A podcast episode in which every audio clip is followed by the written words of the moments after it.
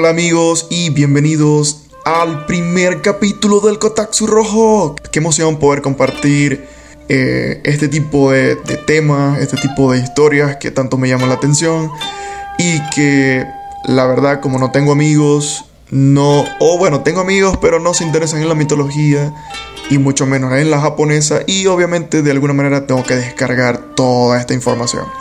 Así que espero que les guste, espero que aprendan y que mucha más gente uh, empiece a apreciar este tipo de contenido, este tipo de historias que de verdad dejan una moraleja bastante interesante y de la que podemos utilizarla como filosofía de vida, puede ser.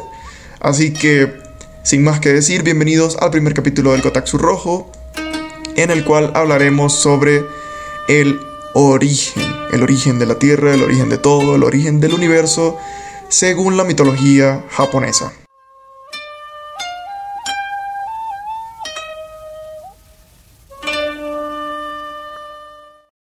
Capítulo 1. Mitología japonesa. Dioses creadores y el origen del todo. Se dice, según la mitología japonesa, se dice que los dioses viven en un plano diferente, en un reino aparte del que habitan los humanos y el resto de las criaturas. Por ende, todos estos mitos y leyendas se remontarían en su mayoría a mucho tiempo antes de la creación de los humanos, del sol, de la luna, de las tierras y de los animales. Para entender un poco más sobre la simbología, debemos hablar sobre los kanjis que forman la palabra de Japón. En este caso sería Nippon, el cual se traduciría literalmente a el nacimiento del sol o el origen del sol. Y ciertamente Japón se encuentra al este de China, dirección por la cual sale el sol todos los días.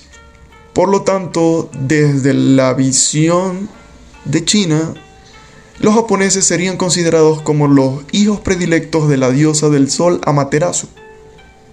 Si recordamos, la bandera de Japón es de un color blanco en su totalidad, con un círculo rojo, el cual representa obviamente al sol naciente. De ahí volvemos y decimos la importancia que tiene el simbolismo dentro del sistema de creencias de Japón.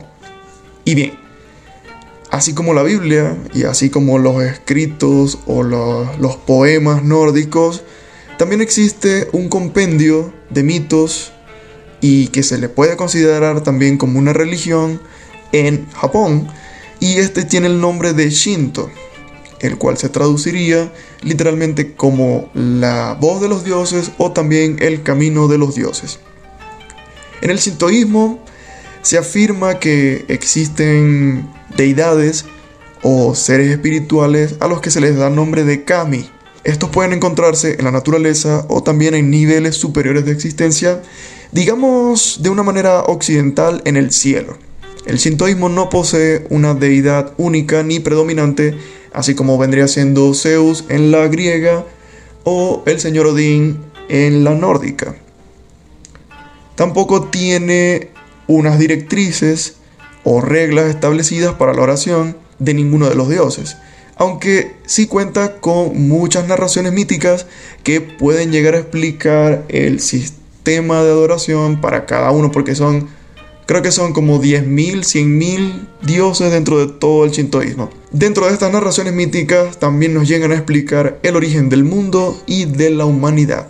Se dice que para comenzar esta tarea de la creación tomaron lugar las siete primeras deidades que yo particularmente las considero como fuerzas titánicas o también pudiera ser el equivalente a los titanes en la griega.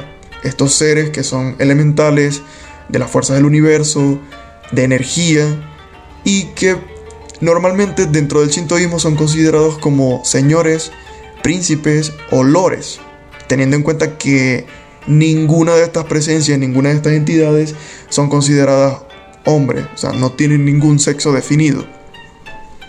Aparte de eso, tenían nombres como títulos, por así decirlo, de la nobleza, y entre ellos tenemos como que el Señor engendrador, el Señor del centro del cielo, divinidad de la energía vital, el que permanece eternamente en el cielo y el que permanece eternamente en la tierra, por nombrar algunos de ellos. En Japón, una de las primeras eh, evidencias de escritura, eh, obviamente son estos mitos, todas estas leyendas, que luego de la palabra, luego de transmitirlo de manera verbal, llegaron a la escritura. A este se le conoce, a este, digamos, este primer texto, se le conoce como el Kojiki. Y dentro del Kojiki se encuentra la evidencia del mito de la creación, donde se le da el nombre de el momento del inicio del cielo y de la tierra, o también Ametsushi no Hajime no Toki. En el comienzo del mito se dice que el universo era una especie de masa espesa, sin forma, y obviamente sumida en el silencio porque no estaba habitado por nada. Posteriormente se escuchan algunos sonidos que indican movimiento de ciertas cosas, de ciertas partículas. Con esto se da lugar al movimiento de las partículas que formaban la luz y ciertos, digamos, elementos mucho más ligeros, los cuales llegaron a dar forma al cielo y a las nubes, a todo lo que conocemos como el cielo. A esto se les daría el nombre de Takagamahara, o también conocido como la llanura de los cielos altos.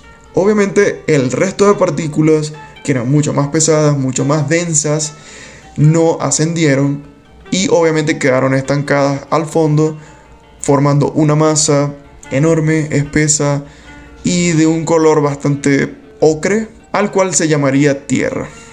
Estas siete primeras deidades que tomaron lugar en el proceso de la creación desaparecieron de, los, de las escrituras de un día para otro o de un plazo de tiempo para otro en el mito de la creación. Luego de esto, la digamos, el primer proceso o la primera parte de la creación queda estancada.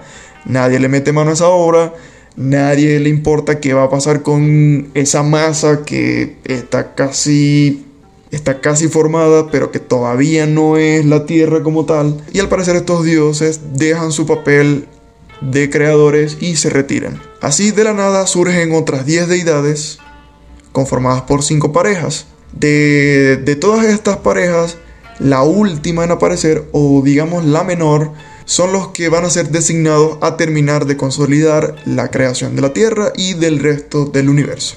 Por decisión unánime, en un consenso al que obviamente llegaron todos los miembros de las parejas de dioses, deciden que para llevar a cabo el resto de la creación se les otorga el honor, entre comillas, a Izanami e Izanagi. Y ellos dicen, ok, pero de alguna manera nos van a ayudar a terminar esto o solamente nosotros dos. No, no, ustedes están más que capacitados para terminar esta tarea. Y para que no se quejen, les vamos a dejar de regalo la lanza especial llamada Amenonuhoko o la lanza celestial cubierta de piedras preciosas. Suena fancy, ¿cierto? Suena costosa. Pero bueno, es mucho más que eso. Tiene el poder de mover montañas, tiene el poder de crear océanos y juntar tierras. Entonces serían Izanami e Izanagi los encargados de llevar a cabo esta tediosa tarea y larga, en la cual más adelante veremos cuáles son sus primeras progenies, quiénes serán sus hijos, qué harán sus hijos, cómo se dará lugar a los humanos y al resto de criaturas que habitarán la tierra.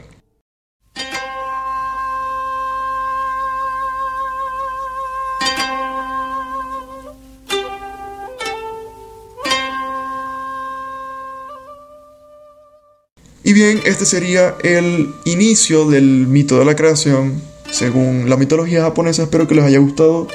Espero que no se hayan aburrido y que la verdad tengan en cuenta que este tipo de mitos son como poemas o liturgias donde se tiende a dar muchos adjetivos, se tiende a ser un poco tedioso y lo que hacemos es tratar de resumir ciertos fragmentos y compactarlos para que sean más fáciles de entender, más fáciles de comprender y que obviamente nos quede espacio de tiempo para conocer todo el mito de la creación. Sin más, me despido, espero que se encuentren bien y nos vemos en el próximo episodio.